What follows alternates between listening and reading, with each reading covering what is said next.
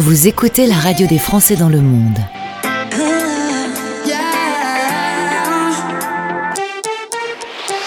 Le podcast. Nous sommes en Australie avec Sabrina, Sabrina Teller, dans le cadre de notre partenariat avec Expat Pro. Voici Expat Pratique et on va parler interculturalité.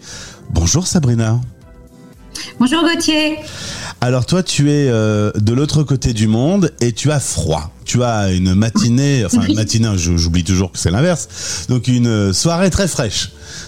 Oui, tout à fait. Même si le, printemps a, sonné les cloches au 1er septembre, le temps n'est pas de la partie. Bon, euh, on va faire un petit, euh, une petite balade dans l'histoire de ta vie qui commence à Rennes. Tu es bretonne et puis tu vas rencontrer un Australien, un Australien Paris. Ça fait titre de film.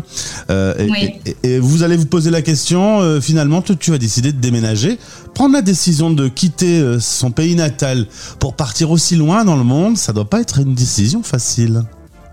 Non, c'est pas une décision facile, mais j'ai toujours été passionnée par l'international et puis j'avais sûrement envie d'aventure. Donc euh, c'était l'opportunité d'aller voir ce qui se passe euh, à l'autre bout du monde. Et, voilà, après 20 ans, j'y suis encore. Euh, tu me disais que ça avait été assez simple. C'est une terre d'immigration, l'Australie. Donc les démarches ont été efficaces. Oui, tout à fait. Oui, l'Australie, c'est vraiment une terre d'immigration. Il y a 30% de la population qui est née à l'étranger et 50% qui ont au moins un parent euh, qui est né à l'étranger. Donc, ça fait beaucoup de multiculturalité. Euh, et donc, du coup, euh, bah, le, la demande des visas est, assez euh, facile. Il suffit de suivre les règles. Euh, on a le choix des visas et euh, en général, ça prend. Bon, en ce moment, ça prend un peu plus de temps qu'il y a 20 ans, mais en général, on y arrive et, et, quand on veut, on peut, quand on dit, comme on dit. Est-ce que c'est une fois là-bas, euh, et peut-être même après la pandémie, que tu t'es rendu compte que l'Australie était quand même très très loin, euh, que le décalage, horaire n'était pas très pratique? Est-ce que voilà, est-ce que c'est notamment euh, cette situation atypique avec la crise du coronavirus qui a, qui un peu, qui t'a rappelé que c'était pas pratique? Bah, C'est vrai qu'on oublie, je pense que que lorsqu'on s'expatrie, que certains pays sont plus loin que d'autres de, la famille et, des amis. Et il est vrai que la, la pandémie d'il y a euh, ben des deux dernières années a fait que on, se rend davantage compte de, de, l'espace et, euh, et, justement de, de comment l'Australie est, est, très éloignée. Euh, très éloignée, ben, on est un petit peu isolé. Hein. C'est vrai que ça fait aussi partie de de, ces valeurs australiennes. Nous, comme on est isolé, on aime bien faire partie des, groupes européens, etc. Mais euh, oui, en effet, c'est loin. Et euh, comme je suis un petit peu impliquée avec la, communauté francophone ici à Melbourne, ce sont des j'allais dire euh, des, commentaires que j'entends régulièrement, que c'est loin, que la famille a du mal à venir, qu'il faut venir pour, pour longtemps, etc. Donc oui, en effet. et les billets d'avion ont beaucoup augmenté avec la pandémie. Oui, aussi, les, prix ont augmenté, euh, donc c'est vrai que c'est un peu moins facile euh, de, se déplacer. Et puis, euh, par contre, là, en ce moment, on est en manque de main-d'œuvre, alors on a besoin de gens qui ont envie de, s'expatrier. La vie à Melbourne est plutôt agréable, selon tes dires. Il y a la plage et la montagne. Vous êtes baigné dans une ambiance multiculturelle, ce qui te va bien par rapport à ton métier. oui. Voilà, tu, tu, tu vis agréablement en Australie. Bah, c'est vrai que la qualité de vie est, assez agréable. Il y a beaucoup d'espace, beaucoup de parcs aussi. Euh, il y fait bon vivre. Alors euh, c'est vrai que c'est une vie euh, un petit peu un petit peu chère. Le coût de la vie est assez élevé, mais les salaires sont plus élevés qu'en Europe aussi, donc ça, ça équilibre la situation. Et, et c'est vrai que quand on a la chance d'habiter à 15 minutes, 20 minutes de la plage, uh-huh. ça, ça, fait la différence le week-end ou même le soir après le travail, on fait une balade, donc c'est bien. On l'a évoqué plusieurs fois, euh, pas mal euh, d'expatriés vivent sur le sol australien. Résultat, c'est assez facile de, devenir consultante dans ce domaine puisqu'il y a de la demande, hein, visiblement. Oui, exactement. Bah, surtout depuis l'ouverture des frontières, euh, les, expatriés, j'allais dire, le nombre d'expatriés a augmenté. Et, et du coup, c'est vrai qu'avec mon métier de consultante interculturelle, je, suis bien occupée. Euh, et, non seulement avec les expatriés, mais aussi avec les, immigrants qui arrivent pour, vraiment les aider à s'intégrer rapidement dans la vie australienne. Alors on peut se tourner vers ton site web sabrinateller.com. Là tu vas accompagner soit des entreprises, soit des agences de relocation euh, à, aider à comprendre les différences culturelles. Alors peut-être que c'est l'occasion de, rappeler un peu quand on vient de n'importe où dans le monde et qu'on s'installe dans un pays, eh bien il y a plein de choses qui peuvent être très différentes, notamment le mode de pensée. Et toi, tu accompagnes en fait ces nouveaux arrivants pour euh, pour aider à, à ce qu'ils soient bien dans leurs pantoufles. Oui, exactement. En fait, mon, mon objectif, c'est vraiment euh, d'aider les gens à leur faire prendre conscience de leur profil culturel, tout d'abord, euh, et de comprendre qu'ils font les choses d'une certaine façon et que ben, peut-être que dans le pays d'accueil, c'est un petit peu différent. Et puis après, on se penche sur le pays d'accueil, justement, avec les valeurs, les, concepts et les, modes de comportement dans la vie sociale et dans le monde du travail. Et puis après, on, essaie de comparer et de voir euh, quelles sont les, euh, les différences et puis aussi les, similarités. Comme ça, ça permet aussi d'avoir euh, l'opportunité de, construire euh, bah, cette confiance et de, se sentir bien dans son nouveau rôle, en fait. Euh, petite question avec l'expérience que tu as, est-ce que tu constates que les expats sous-estiment cette différence culturelle? Oui, euh, en, général, c'est. Euh, bah, je pense que ce qui se passe, c'est quand on pense à l'Australie, on se dit que c'est occidental, que c'est un pays nouveau, que ça va être facile, on y parle anglais. Euh, mais c'est vrai que souvent, les, expatriés de, toute culture, mais surtout les expatriés francophones, sous-estiment un petit peu les différences dans le monde du travail, tant au niveau de la, hiérarchie, de la communication ou de, de la prise de décision, en fait. Alors, quelles sont les particularités euh, culturelles australiennes? On entend très souvent, euh, par exemple, en, politique, on, on se dispute pas. On n'est pas euh, comme nous, les Français, à, débattre et à se disputer continuellement.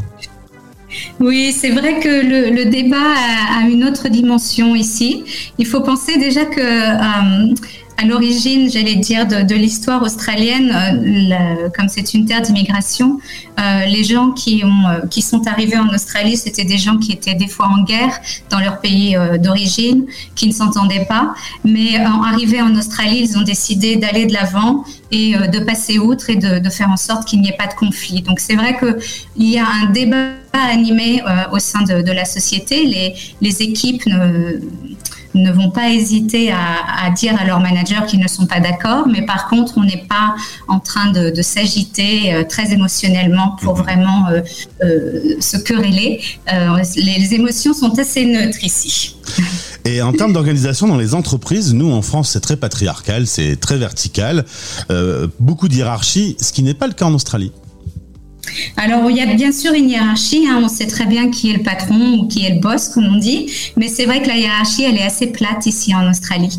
La, société, c'est une société égalitaire euh, où le concept est que euh, chaque personne est, égale à, l'autre au niveau respect, au niveau travail. Et donc, du coup, le manager fait vraiment partie de, l'équipe. D'ailleurs, on, ne sait pas forcément qui est le manager dans l'équipe quand on les voit euh, assis autour d'une table parce que c'est vraiment très égalitaire. Puis aussi, le manager s'attend à pouvoir déléguer euh, très, souvent à son équipe et il attend de l'équipe justement de le conseiller euh, pour la prise de décision qui est aussi une décision euh, de consensus. Donc tout le monde participe et tout le monde veut participer à la prise de décision. Alors qu'on soit bien clair Sabrina, pour les agences de relocation qui nous écoutent, ou les entreprises, ou les futurs expats, concrètement, quel est ton travail de consultante? Comment tu organises ce travail? Alors, euh, j'organise le travail en euh, formation euh, de demi-journée ou de journée entière avec le couple ou avec l'employé seul s'il immigre tout seul ou s'il s'expatrie tout seul. et donc, du coup, ça permet de, travailler en, en général en one-to-one, donc en individuel, pour vraiment comprendre les profils, les valeurs de, de la société australienne et de travailler sur des tactiques pour pouvoir s'adapter, adapter son comportement au sein de, son nouveau, euh, de ses nouvelles responsabilités euh, pour pouvoir justement euh, motiver les équipes et mener à bien tous les projets. Est-ce que comme les autres experts sur ce sujet, tu es d'accord avec l'idée que quand on arrive quelque part, c'est vrai pour l'Australie comme pour n'importe où, une première phase d'observation n'est pas désagréable? Oui, tout à fait. Bah, c'est ce, dont on parle dans, la, dans le, CQ, qui est Cultural Intelligence, l'intelligence culturelle. En fait, il y a vraiment trois piliers. Le premier, c'est vraiment de, comprendre le pays, donc c'est de le savoir, c'est euh, lire, euh, essayer de, se renseigner. Enfin, maintenant, avec Internet, on peut vraiment se renseigner partout. La deuxième euh, phase, c'est vraiment cette phase d'observation, sans stéréotypes, pour vraiment essayer de décoder ce qui se passe et essayer de comprendre.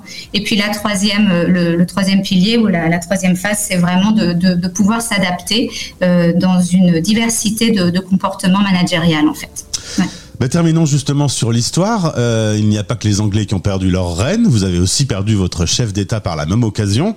Est-ce que dans la presse, les politiques s'agitent un peu sur la création d'une république en Australie? Ou est-ce que Charles III sera votre bon roi?